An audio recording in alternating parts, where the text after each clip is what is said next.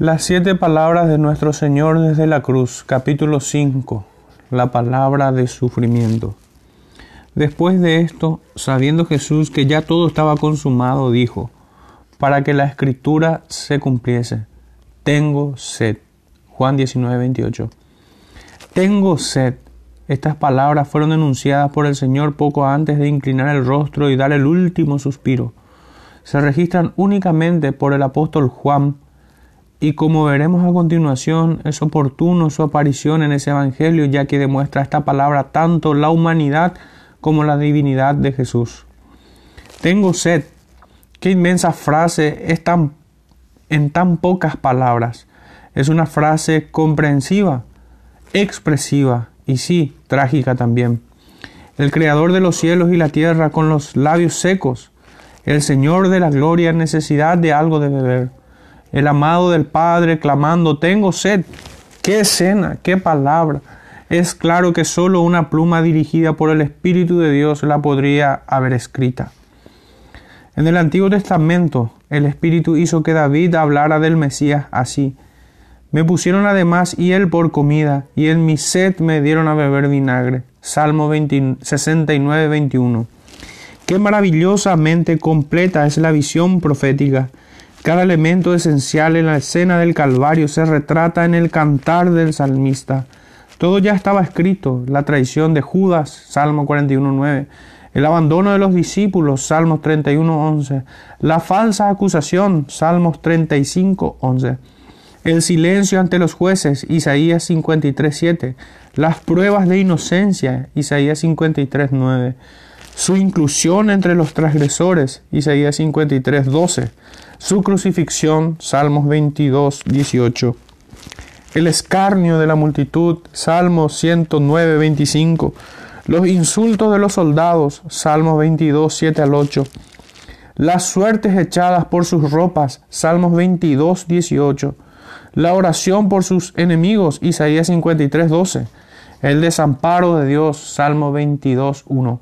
Su sed, Salmo 69, 21 la reprensión de su espíritu en las manos del Padre, Salmos 31.5, su sepultura en la tumba de un hombre rico, Isaías 53.9. Todas estas cosas se habían predicho siglo antes de que ocurrieran. Esta es una evidencia convincente de la inspiración divina de las Escrituras. Hay un fundamento firme que se le da a todo creyente en la absoluta armonía y consistencia de la palabra de Dios. Tengo sed el que esta frase se encuentre entre las siete últimas palabras del Señor desde la cruz sugiere que encierra un significado profundo y precioso. Es una palabra que debemos atesorar en nuestros corazones y que debemos meditar con detenimiento. Hemos visto ya el significado profundo y la aplicación práctica de las primeras cuatro palabras. En esta palabra descubrimos un tesoro de igual valor. ¿Qué lecciones podemos aprender de esta quinta palabra desde la cruz? que el Espíritu ilumine nuestro entendimiento al considerarlas. Veamos aquí evidencia de la humanidad de Cristo. Después de esto, sabiendo Jesús que ya todo estaba consumado, dijo, para que la escritura se cumpliese, tengo sed. El Señor Jesucristo fue 100% Dios, pero a la misma vez fue 100% hombre. Este es uno de los artículos fundamentales de nuestra fe, la persona de nuestro bendito Salvador no es un objeto de diagnóstico intelectual, más bien es el objeto de nuestra reverencia y adoración. Él mismo nos advirtió, todas las cosas me fueron entregadas por mi Padre y nadie conoce al Hijo sino al Padre, ni al Padre conoce a alguno sino al Hijo, y aquel a quien el Hijo lo quiere revelar. Mateo 11, 27. Pablo además dice, indiscutiblemente grande es el misterio de la piedad. Dios fue manifestado en carne, 1 Timoteo 3:16. Mientras que hay muchos aspectos de la persona de Cristo que no podemos entender, debemos adorar todo aspecto de su persona. Lo primero que debemos adorar de Cristo es su deidad y su humanidad, la unión perfecta de estas dos naturalezas contrarias. El Señor Jesucristo no fue un hombre divino ni tampoco fue un Dios humanizado. No, Jesús es Dios y Jesús es hombre. Dios por la eternidad, hombre por la eternidad. Cuando el amado del Padre se encarnó, no dejó de ser Dios ni perdió su potestad divina. Lo que hizo fue de tomar forma de hombre, despojarse de su gloria que había en la comunión con el Padre. No dejó de ser lo que era antes, sino que se apropió de una naturaleza que antes no tenía, la del hombre perfecto. La deidad y la humanidad de Jesús fueron predichas en las profecías mesiánicas.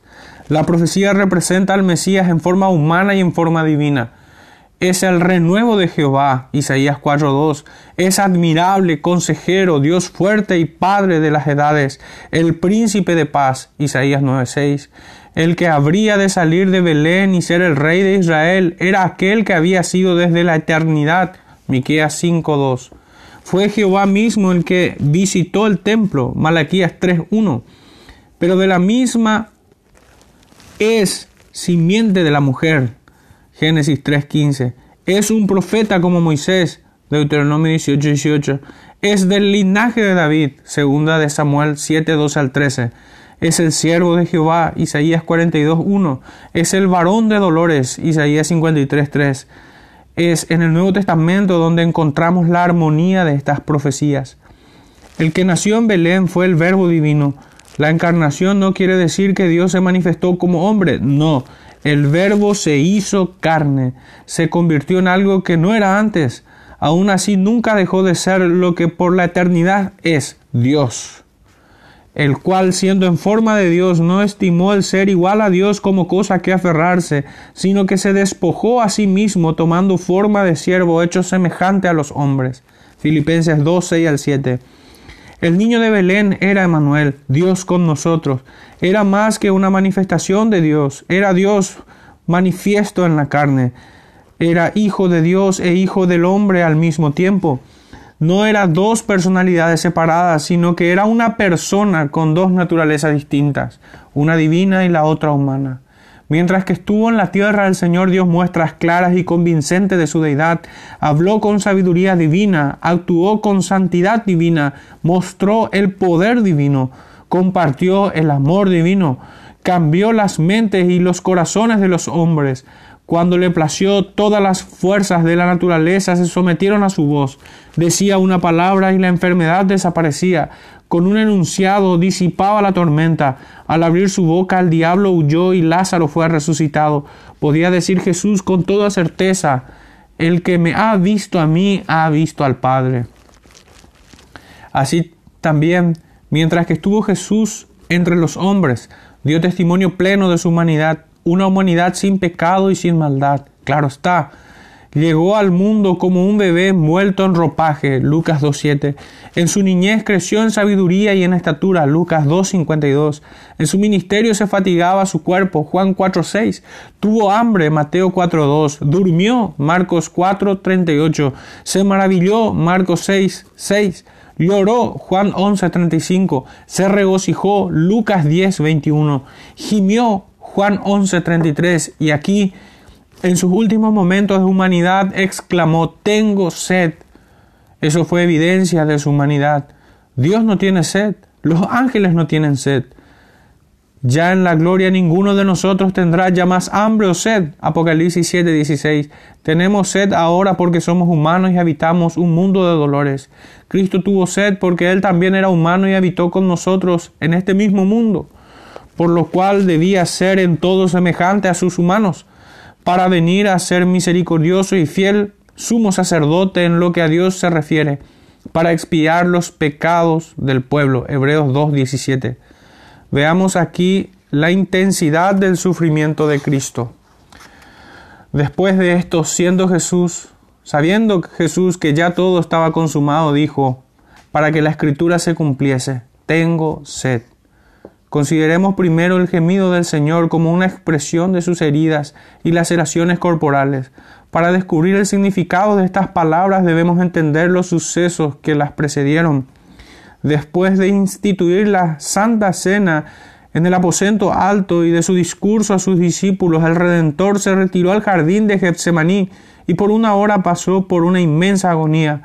Su alma estaba triste en desmedida al contemplar la copa que su padre le, presentaba, sudaba no gotas de sudor, sino que sudaba gotas de sangre. Su lucha en el jardín terminó con la aparición del traidor junto al grupo que venía a arrestarlo. fue llevado ante Caifás y allí mismo en la madrugada fue examinado y condenado. Fue detenido hasta el amanecer y fue llevado ante Poncio Pilatos. Después de un proceso largo, se dieron las órdenes que el Señor fuera escarnecido. Luego lo llevaron a la sala de juicio de Herodes. De allí lo entregaron a manos de los soldados romanos. Otra vez fue burlado y escarnecido. Luego fue llevado de, de, nuevo con Pilato para iniciar la farsa que fue su juicio. Después de recibir la sentencia de muerte con la espalda ensangrentada, cargó la cruz por el camino del Calvario hasta la cima del Gólgota. Al llegar al sitio de la ejecución, sus manos y pies fueron clavados al madero y en su cabeza colocaron una corona de espinas. Por tres horas estuvo colgado bajo los rayos intensos del sol. Seguido de esto hubo tres horas de tinieblas. En esas seis horas se encontraron toda una eternidad.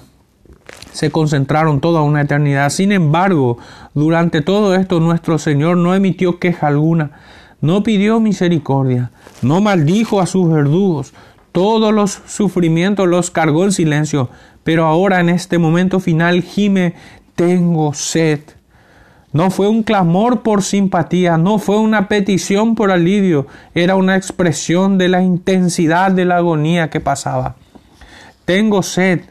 Esta no era una sed común y corriente, había detrás de esta sed algo mucho más profundo que el sufrimiento físico.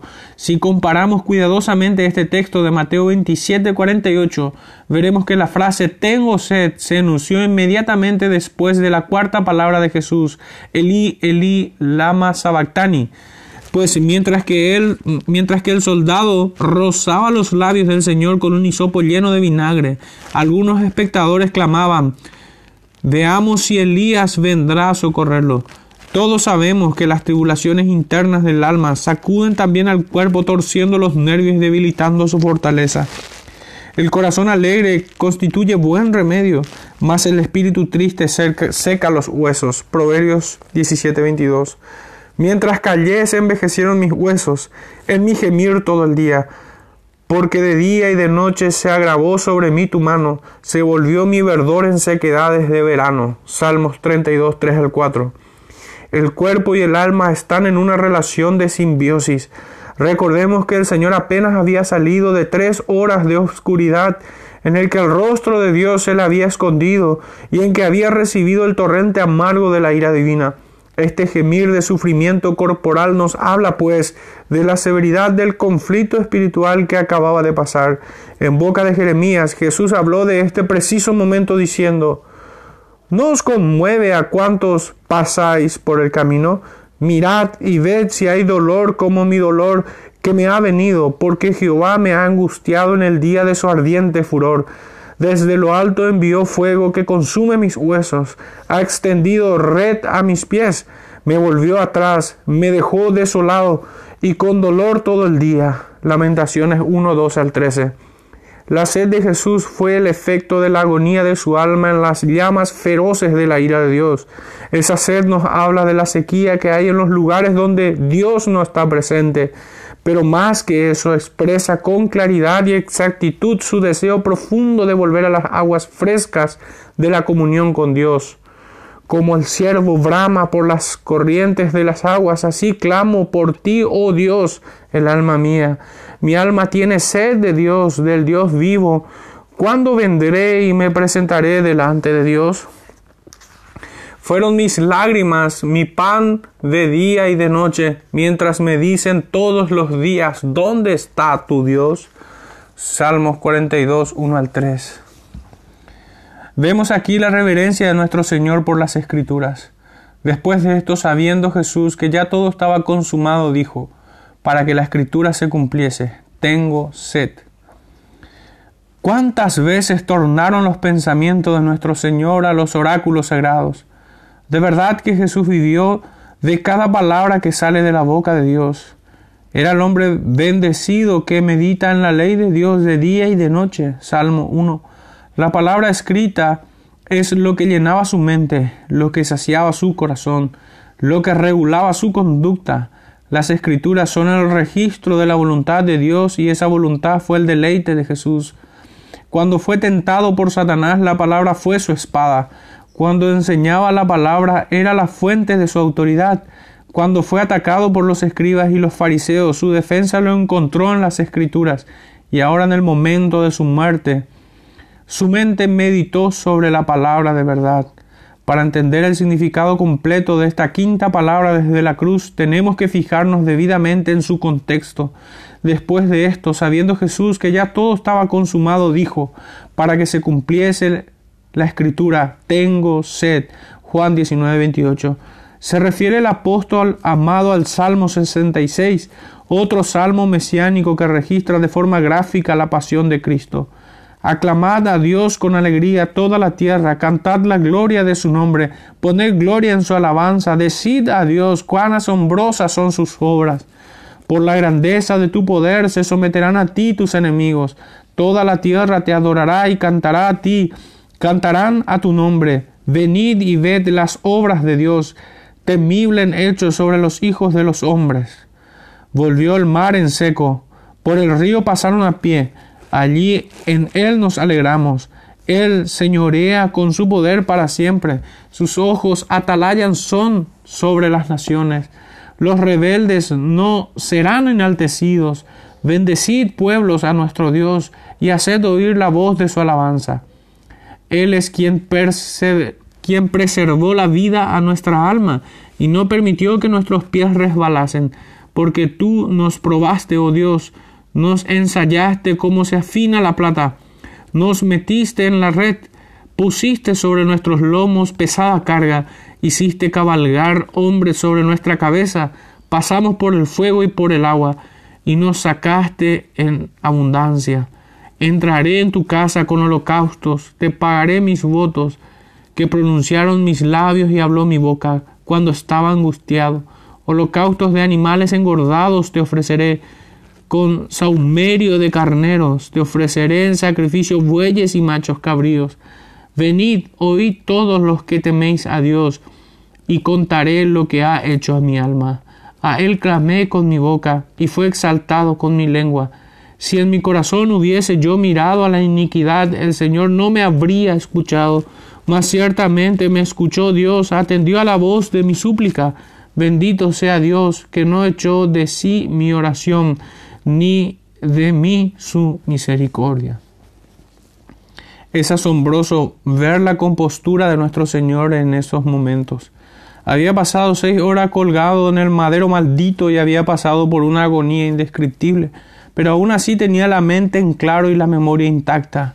Tenía ante él, con distinción perfecta, toda la verdad de Dios, revisó la profecía mesiánica, se acuerda de que hay una profecía que aún no ha sido cumplida, no se, no se le olvidó ni una. Qué prueba tan contundente de la deidad de Cristo. Antes de continuar debemos señalar una importante aplicación. Hemos dicho que el Señor se dio a la autoridad de las Escrituras tanto en la vida como en la muerte. Lector cristiano, ¿cómo es con usted? ¿Es la palabra de Dios la autoridad absoluta en su vida? ¿Descubre usted en la Biblia los pensamientos y la voluntad de Dios para su vida? ¿Es una lumbrera su camino? ¿Camina usted en su luz? ¿Obedece la palabra?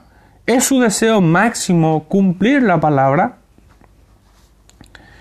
Veamos aquí la sumisión de Cristo a la voluntad del Padre. Después de esto, sabiendo Jesús que ya todo estaba consumado, dijo, para que la escritura se cumpliese, tengo sed. El Señor tuvo sed, y aquel que tuvo sed poseía toda la potestad de los cielos y la tierra. Si hubiera optado por ejercer su omnipotencia, fácilmente hubiera podido saciar su sed. Aquel que en la antigüedad hizo que agua fluyera de una piedra, en este momento tenía a su disposición los mismos recursos sin embargo, Jesús nunca realizó un milagro para su propio beneficio. Cuando Satanás lo tentó para hacerlo, se negó. ¿Por qué rehusó aquí también su potestad? Porque en la palabra que expresa la voluntad de Dios está escrito que tendrá sed y que con sed le darán a beber vinagre. Y vino a la tierra para hacer la voluntad de Dios. Por eso se sometió. En la muerte como en la vida, las escrituras eran para Jesús la palabra de autoridad del Dios vivo. En la tentación rehusó ministrar a sus necesidades independientemente de la palabra. Igual ahora no actúa, no actúa para ministrar sus propias necesidades, sino que actúa para cumplir la palabra. Aquí demuestra la absoluta obediencia a la voluntad de Dios.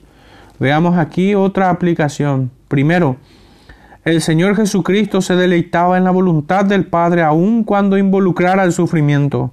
¿Es tal la extensión de nuestro deseo de agradar a Dios? Hemos buscado la gracia para poder decir a Dios, no se haga mi voluntad sino la tuya, Señor. Hemos aprendido a vivir contentos cualquiera que sea nuestra circunstancia. Veamos aquí un contraste. Al Hijo de Dios se le negó un sorbo de agua para saciar su sed. ¿Qué diferencia con nosotros? Dios nos ha provisto de hartos refrigerios, pero aún así no somos agradecidos. Oh, si tan solo creyéramos este gemir de nuestro Señor, nuestra disposición continua, continúa seria de dar, sería de dar gloria a Dios. No se queje si está pensando, pasando por una circunstancia adversa Acuérdese del Señor y cómo puso en primer lugar la voluntad de Dios. Veamos aquí que Jesús entiende el sufrimiento del hombre. Después de esto, sabiendo Jesús que ya todo estaba consumado, dijo, para que la escritura se cumpliese, tengo sed. El problema del sufrimiento ha sido causa de perplejidad y consternación a través de la historia de la humanidad.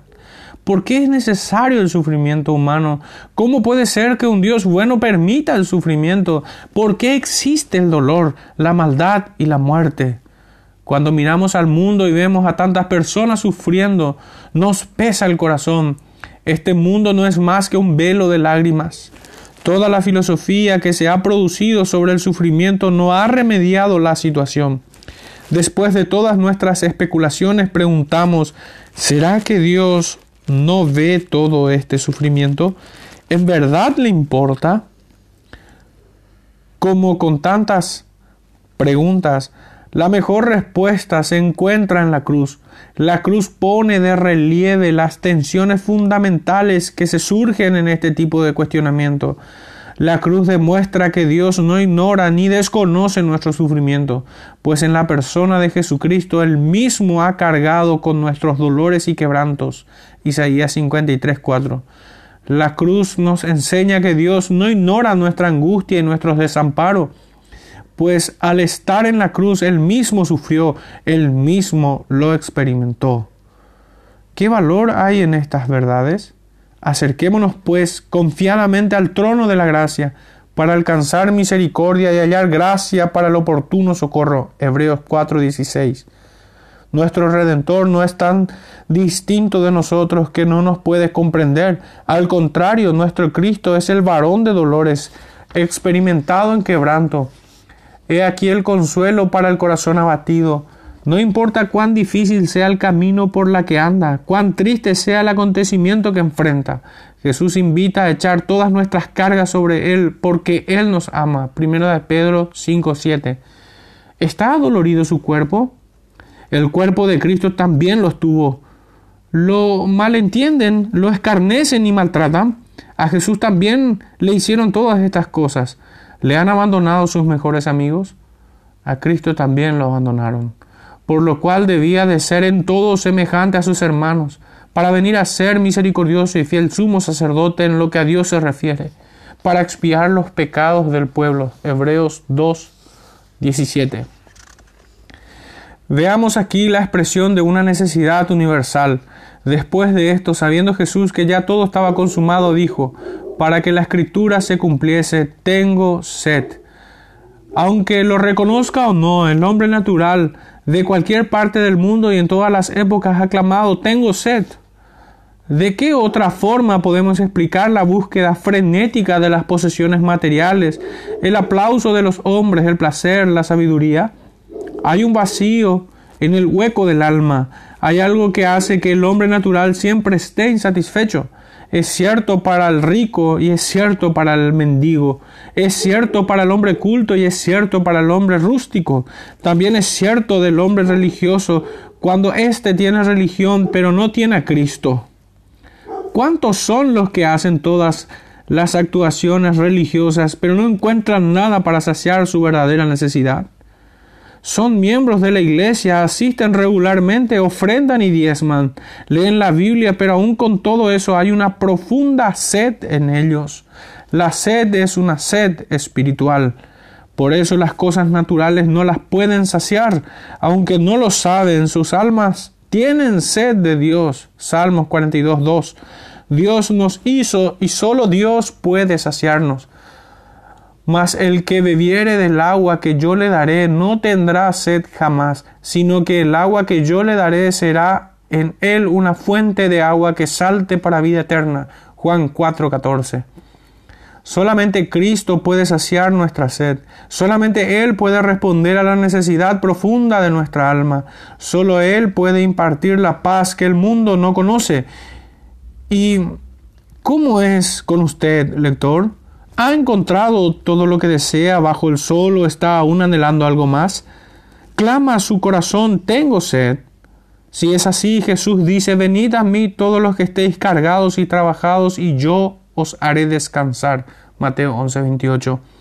Venga Cristo y venga sin tardanza, pues dice Jesús, bienaventurados los que tienen sed, hambre y sed de justicia, porque ellos serán saciados. Mateo 5, 8. Veamos aquí la enunciación de un principio eterno. Después de esto, sabiendo Jesús que ya todo estaba consumado, dijo, para que la escritura se cumpliese, tengo sed. En un sentido podemos decir que Cristo aún tiene sed.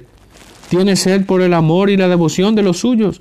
Anhela la comunión con aquellos cuyas almas rescató a costo de sangre. Y he aquí una de las grandes maravillas de la gracia, que un pecador redimido puede ofrecer lo que sacia el corazón de Cristo. Se entiende que yo aprecio y valoro el amor de Jesús, pero qué sorprendente es que Él también aprecia y valora mi amor por Él. Por esto nuestro Señor aún tiene sed. La gracia nos permite ofrecer refrigerio al Señor.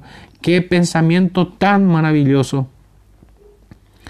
¿Ha notado que en Juan 4, cuando Jesús pidió de beber, nunca tomó? Es porque en la fe y en la salvación de esa mujer samaritana encontró refrigerio para su alma. El amor se satisface solo cuando hay una respuesta. Esta es la clave para entender Apocalipsis 3:20. He aquí, yo estoy a la puerta y llamo. Si alguno oye mi voz y abre la puerta, entraré a él y cenaré con él y él conmigo. Este versículo muchas veces se aplica al incrédulo. Sin embargo, su significado esencial es para el creyente. Cristo busca comunión con su pueblo, con su iglesia. No busca únicamente cenar con los creyentes, sino también que los creyentes cenen con Él. Cuando los creyentes cenen con Él, encuentra en esa comunión el refrigerio para su alma. Sí, el Cristo de Dios aún tiene sed, tiene sed del afecto de los suyos. ¿No le saciará su sed? Responda pues a su llamado Ponme como un sello sobre tu corazón, como una marca sobre tu brazo. Cantares 8, 6.